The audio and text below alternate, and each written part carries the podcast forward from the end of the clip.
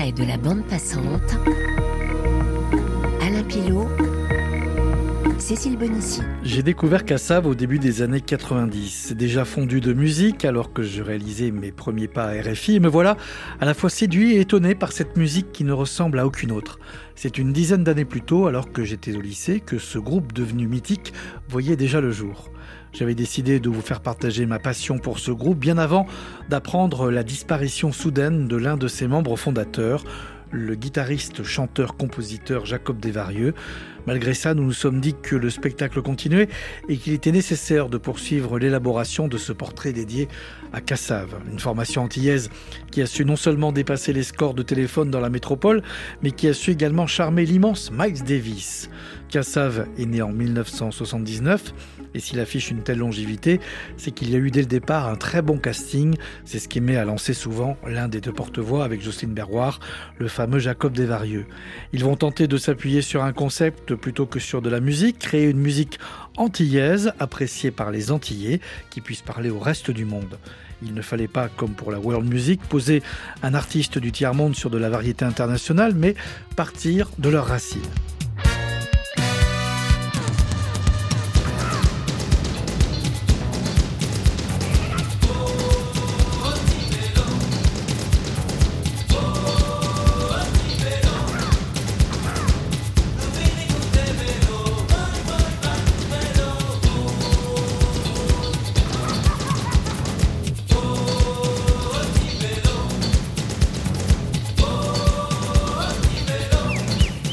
Dès ses prémices, Cassa va démontrer sa volonté d'affirmer son identité créole.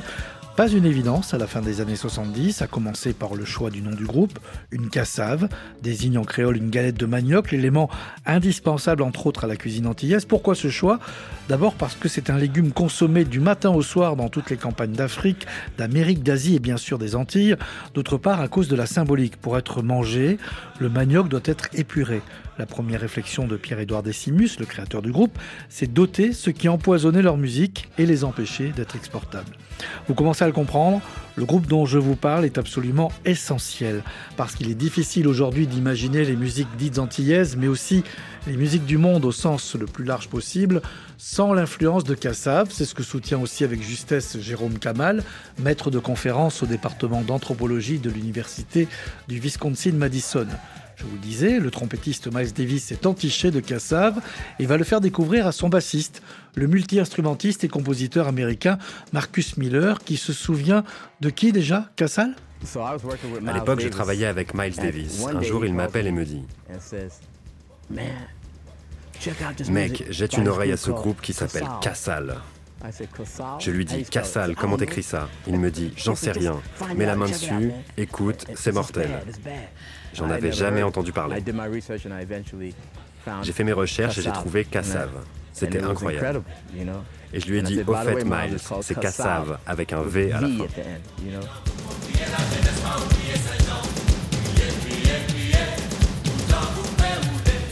Jocelyne Berroir et Jacob Desvarieux, ces deux icônes de la musique antillaise, seront les voix de ce portrait la majeure partie du temps, comme ici où Jocelyne nous dit pourquoi il aurait été inimaginable de fonder Cassave ailleurs que dans la capitale française. Euh, en tout cas pas aux Antilles. Ça aurait été beaucoup plus difficile de créer Cassave aux Antilles. Je crois que Paris était l'endroit idéal pour créer ce groupe. D'abord parce que quand les Antillais arrivent, enfin Martiniquais et Guadeloupéens, dès qu'ils arrivent ici, les petites histoires justement entre Martinique et Guadeloupe ont tendance à s'amenuiser, en tout cas. Bon. Et euh, beaucoup de mélanges se font plus facilement ici que sur place. Sur place, il y a beaucoup plus de séparation. Quand quelquefois je rentre et que j'entends justement les petites histoires entre musique martiniquaise et guadeloupéenne, je suis complètement affolée. Parce qu'en fait, on est quelque part un exemple. Et si on n'avait pas été également basé à Paris, peut-être que le groupe aurait explosé déjà également.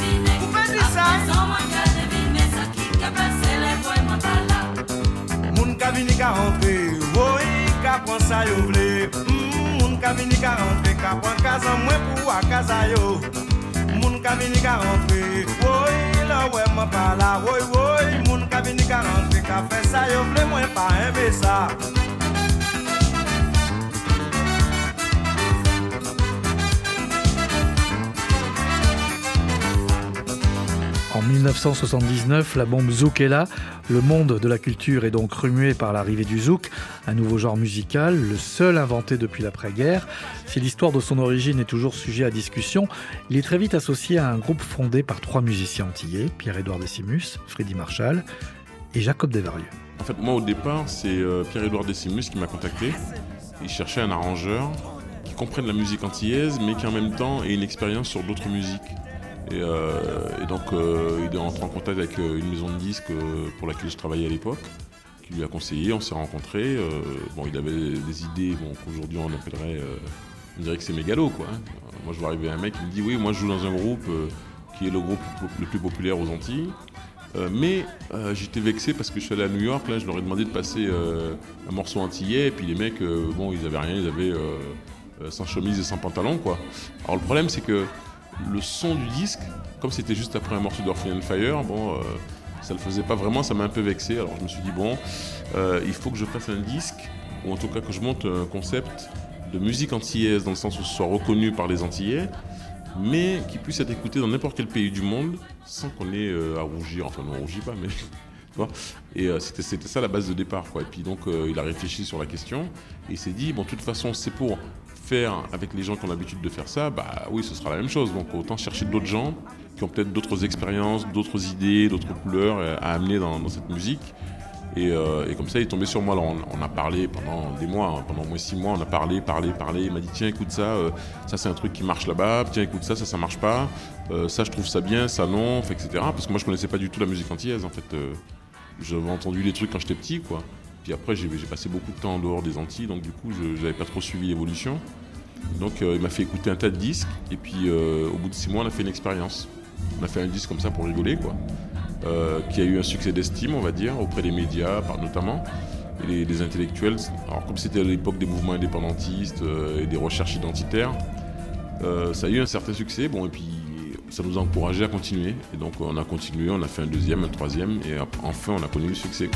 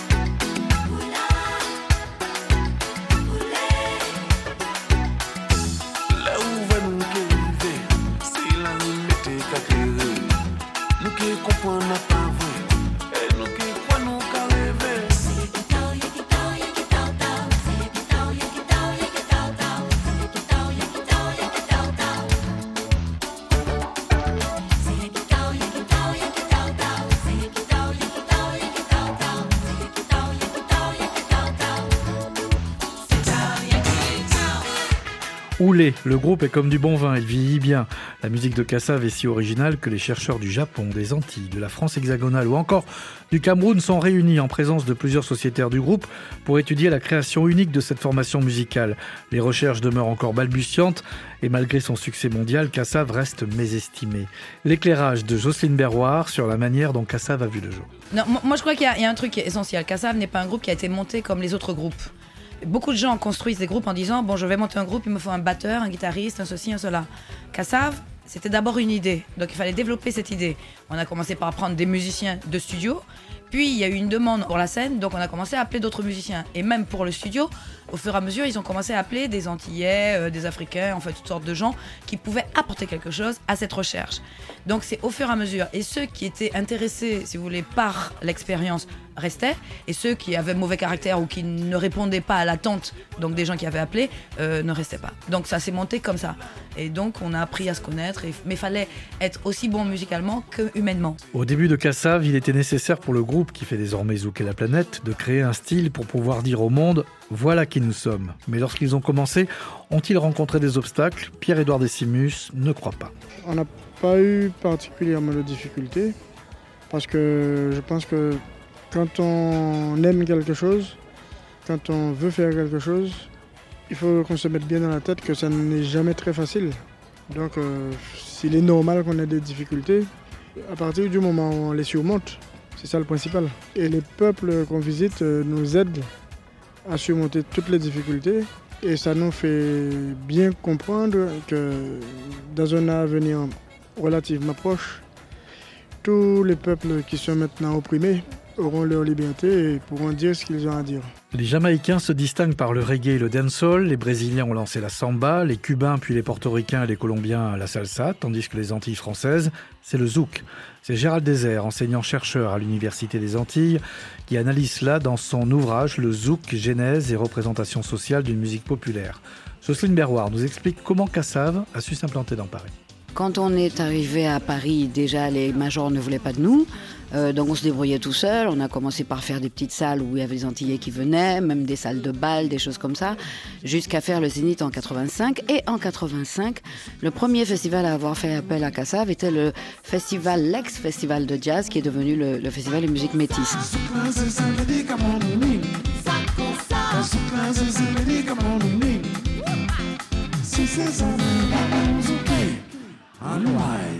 On m'a remis des photos de ce festival et chaque fois que je les regarde, je les regarde avec beaucoup d'émotion parce que je sais que c'était notre premier festival et que ça nous avait énormément touché. Quoi. C'est, le seul souvenir que j'ai, c'est ça, c'est qu'on était vraiment heureux d'en faire partie. On en garde un souvenir très ému, en tout cas content d'avoir fait ça.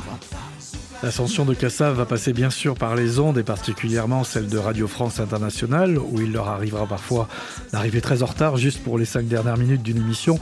On ne leur en voudra jamais tellement leur jovialité l'emporte. Le personnage clé de cette notoriété médiatique est sans aucun doute l'animateur vedette de l'époque. Gilles Aubringer le regretté et son fameux magazine sur RFI, Canal Tropical dans les années 80-90. Oulé, Jacob Desvarieux, Jocelyne Béroir, ils sont pas tous ici avec nous ce soir, mais en tout cas Jocelyne est avec nous. Et on est très heureux d'avoir Jocelyne Béroir pour ce spécial référendum des artistes 1990-91 avec Kassav à nouveau numéro 1 prestation sur scène sur le continent africain également dans la plupart des pays européens et partout on écoute Radio France Internationale. Euh, Jocelyne, est-ce que tu te rappelles euh, tes premiers pas sur scène avec le groupe euh, Kassav? Est-ce que les premiers concerts que vous avez donnés? Ah ouais, oui, les premiers concerts c'était en période de carnaval. Ça remonte à fou, carnaval 83, donc euh, janvier-février 83, un truc comme ça. Vous étiez à la fois aux Antilles et à Paris. Vous êtes uh-huh. installé à Paris à peu près un petit peu avant 84. Alors là, vous avez donné quelques petits festivals. On a commencé à vous connaître? Il y a eu Ballard, hein? Il y a eu un spectacle à Ballard. où il y avait euh, Aira il y avait toutes sortes de groupes. Il y avait beaucoup de monde. Là, ah oui, il y avait beaucoup de monde. Il y avait beaucoup de monde. Hein. On croyait que c'était le gros truc. Oui, oui. parce qu'on jouait à la mairie du 14e avant. Avec comme lacrymogène et tout. 9 fois sur 10, les musiciens antillais n'arrivaient pas à sortir du lot. Mis à part le groupe Malavoie, nom d'une canne à sucre, tous les groupes de musique avaient des noms étrangers à consonance espagnole, comme la Perfecta, la Selecta, ou des noms d'animaux qui n'existent pas chez eux. Les léopards, les jaguars. Le groupe de Pierre-Édouard Dissimus, c'était les Vikings. Et Pierre-Édouard a eu cette idée parce qu'à chaque fois qu'il jouait dans l'hôtel où les Vikings se produisaient, il avait toujours peur à la fin des concerts qu'un touriste ne vienne lui demander le nom du groupe. 8 fois sur 10, quand il répondait, les gens rigolaient. Alors il s'est posé plein de questions. Pourquoi on a choisi ce nom-là? Et si on a quelque chose à donner à l'extérieur, qu'est-ce que c'est? Musicalement, on ne va pas partir de ce que les autres nous ont offert. On va partir de qui on est, jusqu'à la langue choisie pour aller avec la musique, le créole. C'est celle de la rue, et ce sera un groupe populaire, pas élitiste. Mais quelle a été la clé du succès? Les disques ou les concerts? Euh, Non, il y a d'abord eu les disques. Non, c'est Pierre-Édouard Décimus, si tu veux, qui jouait dans un autre groupe, mhm. euh, qui s'appelait Les Vikings qui a voulu changer, qui a voulu trouver autre chose. Donc, euh, bon, il a eu l'idée de faire Cassav. On a commencé par faire des disques. Et quand les disques ont marché, il y a eu une demande pour des concerts. Donc, ça peut pas aller autrement. Si tu veux, il y a des groupes effectivement qui ont Il y en a qui marchent comme ça, qui ont marché. Mais, euh, mais c'est difficile parce qu'un groupe qui a pas de disque, c'est difficile d'attirer du monde, de convaincre des gens de venir les écouter, alors qu'on sait pas du tout ce qu'ils font. Donc, ils peuvent jouer dans des festivals ou dans des petits clubs, quoi. Jocelyne, vous avez rejoint euh, Cassav à quelle période? La première fois, c'était en 80, c'était pour faire les chœurs du deuxième album, dans lequel il y avait justement la chanson Soleil, entre autres. Et puis je suis revenue en 83, parce que je travaillais avec d'autres personnes en tant que choriste. Donc quand ils ont commencé les tournées euh, sous la formule, en fait, sous Cueco, au départ. J'ai rejoint le groupe à ce moment-là. C'était à l'époque, on faisait les concerts pendant les périodes de carnaval, en général. Donc, Squeakor, je les ai rejoints. Et puis, bon, ma foi, je crois qu'ils aimaient bien, ils me trouvaient sympathique, mhm. puisque d'autres n'ont pas été rappelés, donc ils m'ont rappelé. puis, de fil en aiguille, ils m'ont donné à chanter un titre en solo, puis deux, puis trois. Et puis, je suis devenue. Euh, euh,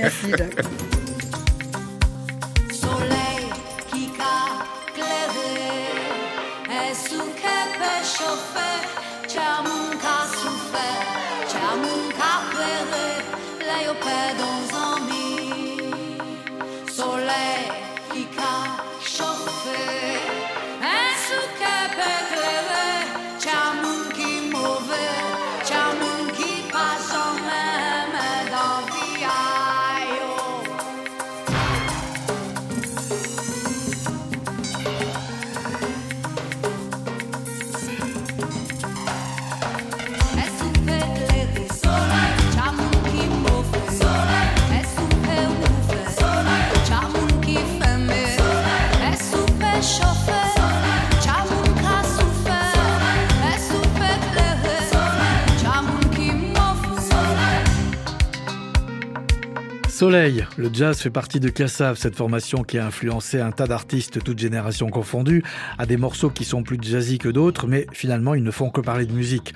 Pour Jocelyne Berroir, c'est un bel apprentissage.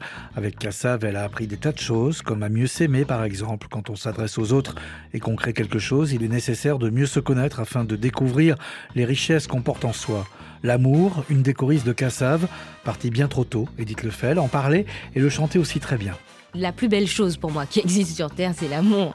Mais euh, il n'y a pas que ça. Je crois que plus on reste proche de la réalité de la vie, et plus le public aussi, il a envie de rêver. C'est sûr qu'il faut le faire rêver, mais il faut être proche des problèmes de tous les jours, c'est-à-dire proche des gens. Donc, euh, depuis Marie, depuis SOS Mémé, le duo avec Ralph Tama, euh, je crois que je, je ferai mon possible pour continuer dans ce sens.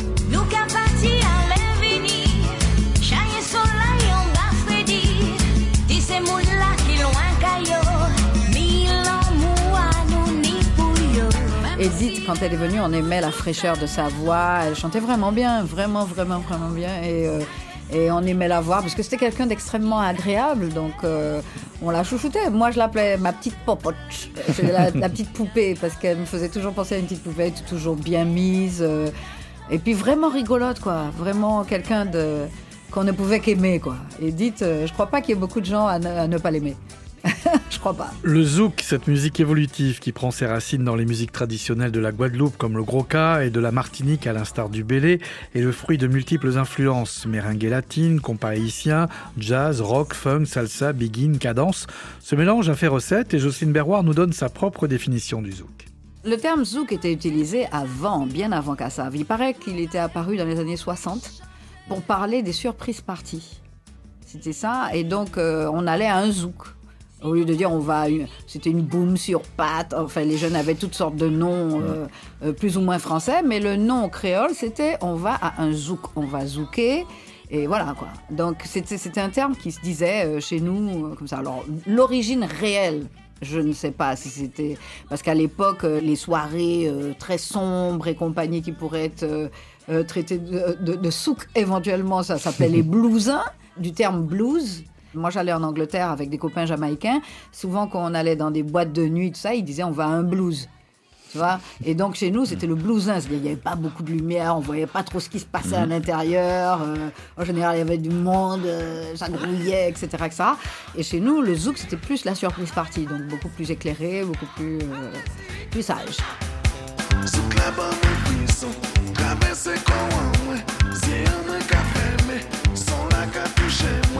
She's so j'aime, c'est lui qui va.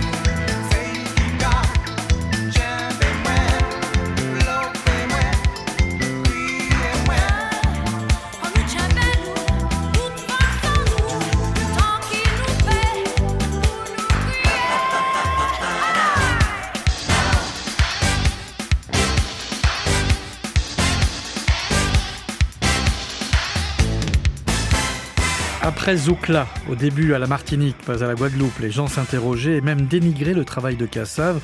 Pour eux, c'était de la musique de bal. Les gens ne comprenaient pas tout le sens de leur musique.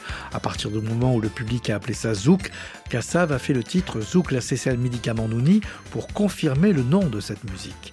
Et lorsque l'on demandait à Jacob Desvarieux ce qui était pour lui le titre phare de Kassav, que répondait-il selon vous?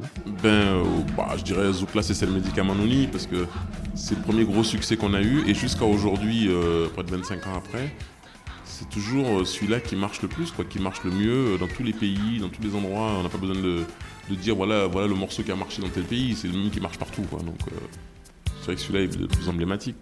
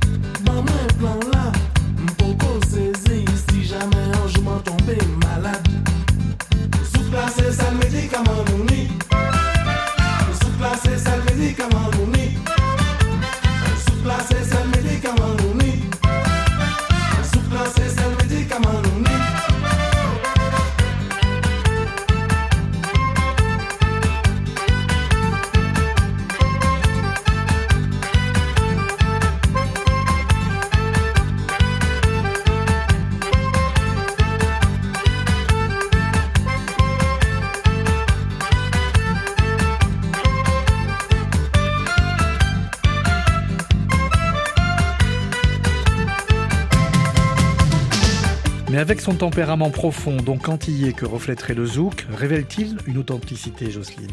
Je crois qu'il y a une authenticité, oui, puisqu'avant qu'on ne trouve le style zouk en 84, euh, Pierre-Édouard Decimus, qui en fait qui avait l'idée de, créer ce groupe, a fait appel à Jacob Desvarieux, mais il a d'abord commencé par bien étudier la musique antillaise. Il a fait bon, un état des lieux, il a regardé parce que lui faisait partie d'un groupe qui s'appelait les Vikings, où il faisait de la sous-musique haïtienne, qui est également antillaise, mais bon, qui n'était pas euh, de la région tout à fait.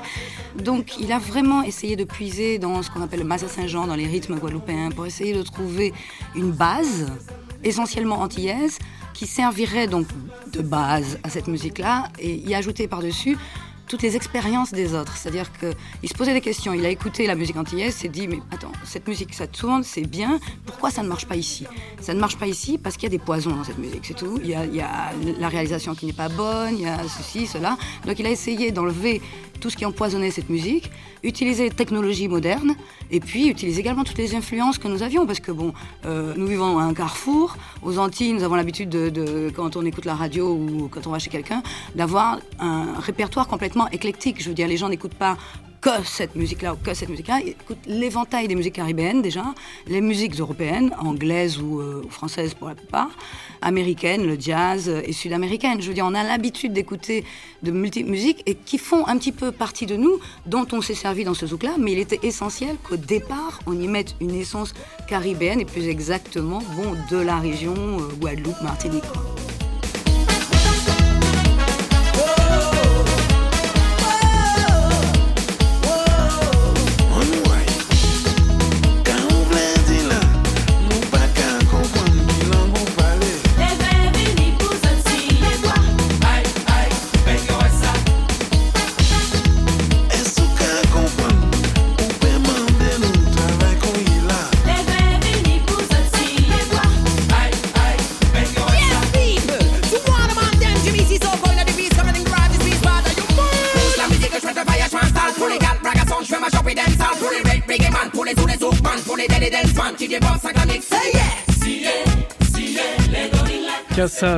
Bois, dans le deuxième épisode, je vais vous expliquer pourquoi ces créateurs du zouk ont choisi de chanter en créole et comment ils ont fait pour être compris de l'Angola jusqu'au Canada.